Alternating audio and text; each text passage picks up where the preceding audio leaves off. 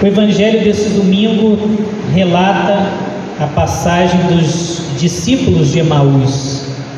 Vemos aqueles discípulos de Jesus, depois de passarem pelo episódio da cruz do Senhor, pelo sofrimento, pela perseguição, aqueles homens começam a andar rumo a uma cidade, a um povoado, com o coração triste. Olha que coisa, que importante pensarmos sobre a atitude desses discípulos de Jesus e trazermos para a nossa vida.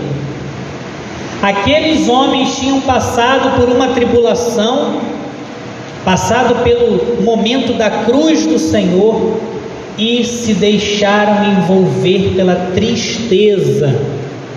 São José Maria Escrivá diz que a tristeza é aliada do inimigo.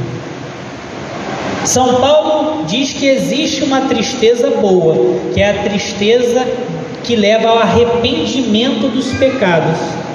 Mas aqui queremos tratar dessa tristeza ruim, que é a tristeza que é mais comum nos seres humanos, a tristeza que é a aliada do inimigo. Aqueles homens tinham passado pela tribulação, e, e se, se envolveram tanto naquele momento de dor que eles esqueceram das promessas, esqueceram de tudo que viveram com Cristo, esqueceram do que as profecias diziam a respeito do Messias, esqueceram da esperança, porque eles focaram num momento de dor e se deixaram envolver por aquele momento se deixaram prender pela, pelo terror que passaram. Veja que a palavra diz, a passagem diz que eles iam pelo caminho conversando sobre aquilo. A tristeza foi envolvendo o coração daqueles homens, tirando a esperança deles, porque eles foram alimentando aquilo. Conversavam sobre a cruz, conversavam sobre o que vai ser agora, conversaram, veja o que, que a gente passou, olha o que, que Jesus passou na cruz, e aquele, aquele episódio foi tomando a vida deles. Veja se isso não é uma tentação também conosco. Nós, quando passamos por momentos de tribulação, momentos de cruz, momentos de dificuldades, temos a tentação de focarmos tanto no que é ruim ou no momento da nossa vida que estamos passando, que esquecemos de tudo que vivemos, esquecemos do futuro, esquecemos da esperança, esquecemos de nossa fé, porque nos, nós fazemos uma parceria com a tristeza. E a tristeza nos tira a esperança, nos tira a luz do caminho.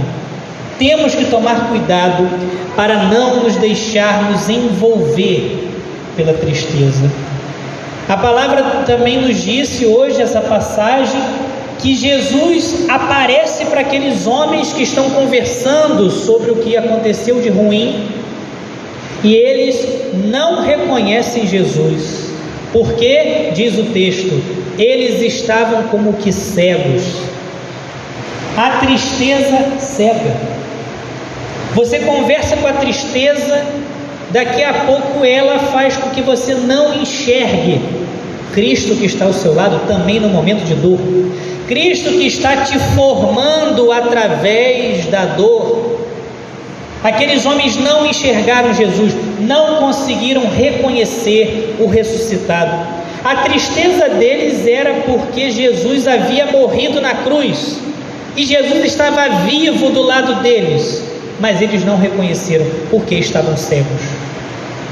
A tristeza cega tira a esperança Outra coisa que podemos tirar desse texto, que nos faz entender como que aqueles homens chegaram a essa tristeza que paralisa, para podermos fugir dela. Diz o texto que eles estavam, quando Jesus pergunta: O que vocês estavam conversando pelo caminho? Os homens dizem: Você não sabe. Você é o único que não sabe o que aconteceu e eles começam a dizer o motivo da tristeza. E o motivo é: aquele que nós achávamos que ia nos libertar desse, dessa opressão política, de um governo político, ia libertar o povo de Israel, no sentido terreno, morreu na cruz, foi derrotado. Veja, eles estavam tristes porque a expectativa que eles colocavam em Jesus, do que Jesus ia dar para eles, era uma expectativa falsa.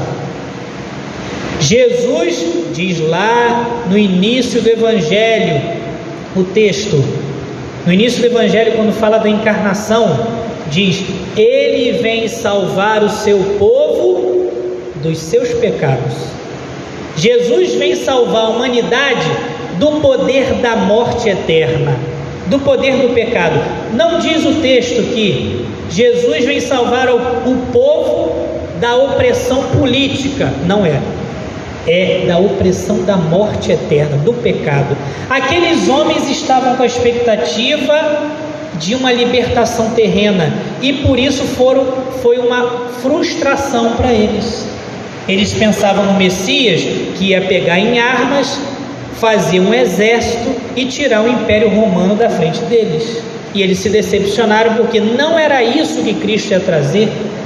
As expectativas que colocaram diante de Deus, diante das promessas de Deus, era uma expectativa mentirosa, uma expectativa egoísta de como eles queriam, não do que Deus falava, não do que Deus mandou, não do que ele quis trazer, que era muito maior do que uma libertação política. Como nós podemos também pensar sobre isso? Hein?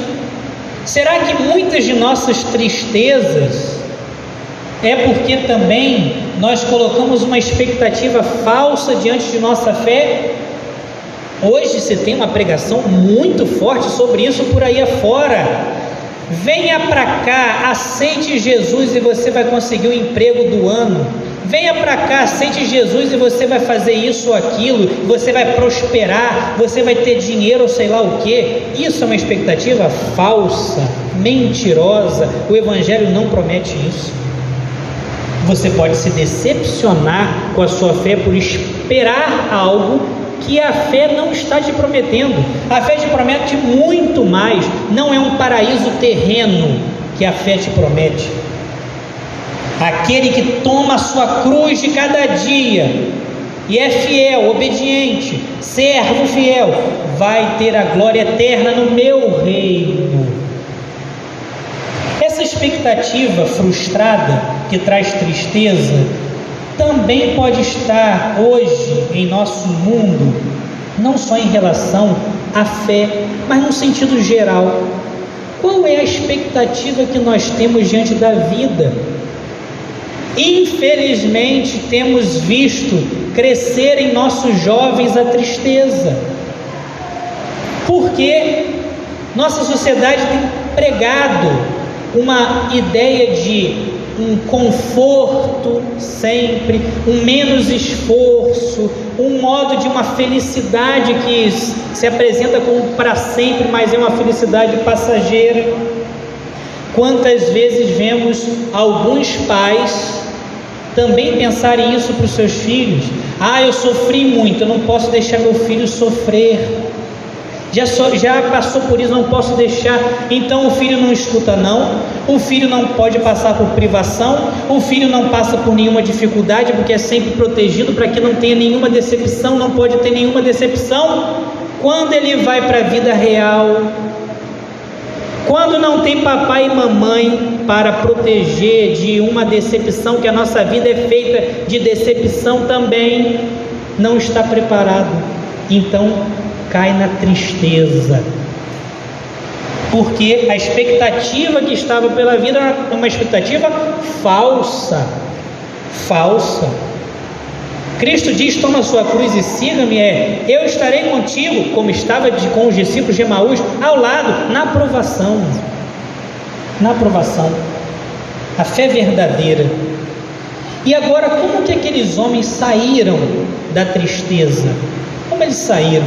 No domingo passado eu comentei na homilia para vocês sobre o que Atos dos Apóstolos diziam sobre a perseverança na fé. O primeiro ponto era ouvir a doutrina dos apóstolos. E eu disse a vocês, dependendo do que a gente ouve, dependendo do que a gente empresta o nosso ouvido, é o que nós vamos formando dentro de nós. Se nós emprestamos nosso ouvido para a tristeza, para a murmuração, para focar no que é ruim, nós vamos deixando com que isso domine a gente. Como que começa o evangelho, o trecho do evangelho de hoje? Eles andavam pelo caminho conversando sobre os acontecimentos. Eles estavam emprestando o ouvido um para o outro, um em vez de animar o outro, estava um afundando o outro na tristeza. Eles estavam emprestando ouvido para a tristeza. Como que eles saem da tristeza? Jesus entra, eles não reconhecem Jesus, mas Jesus entra no meio deles e começa a falar de quê? Das promessas que estavam envolvidas com o Messias. Esse Messias não deveria, segundo as promessas, dizia Jesus, passar pela cruz e trazer a libertação verdadeira para o povo de Israel? Esse Messias não deveria trazer a vida a vida nova? Não era isso mesmo que aconteceu? É o que deveria acontecer? E que ele vai e que essa história não acaba na cruz?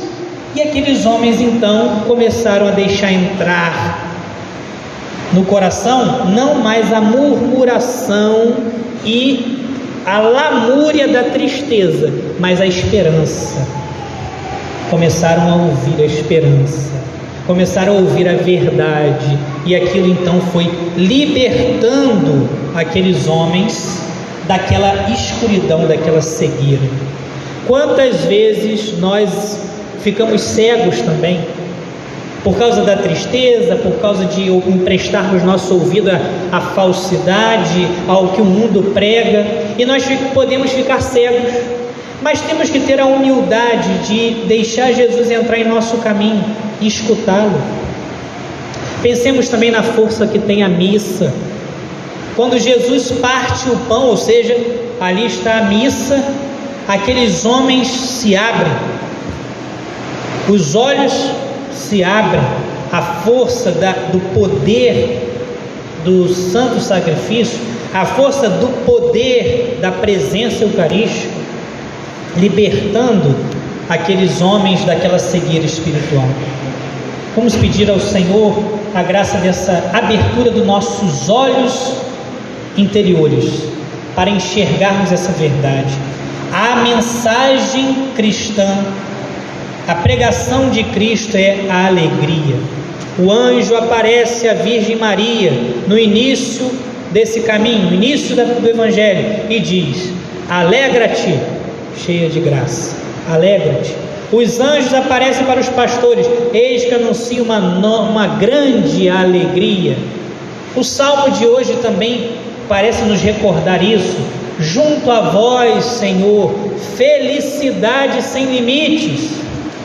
Quem que crê em Cristo ressuscitado, aquele que vence a morte, não se deixa envolver pela tristeza mortal. Porque ele venceu o que é o pior inimigo do homem, a morte. Quem crê nele tem a vida que não se acaba. Aquele que crê em mim, ainda que morra, viverá. A nossa fé é essa fé de esperança, de alegria, que sabe passar pelas tristezas e tribulações, porque crê que Ele está ao nosso lado que Ele nos dá força, que Ele vence tudo, tudo, e nos dá força para vencer tudo em nosso interior, estar de pé diante de tudo, porque Ele é, que nosso, é o nosso sustento.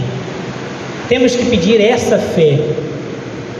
Quando passamos por tribulações, sentimos a dificuldade dessa fé, mas devemos clamar, vir ao Senhor, receber Eucaristia, confissão, na nossa oração, Senhor, vinde meu auxílio.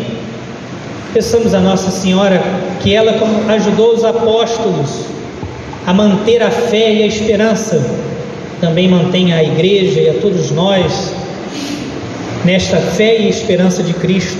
Amém.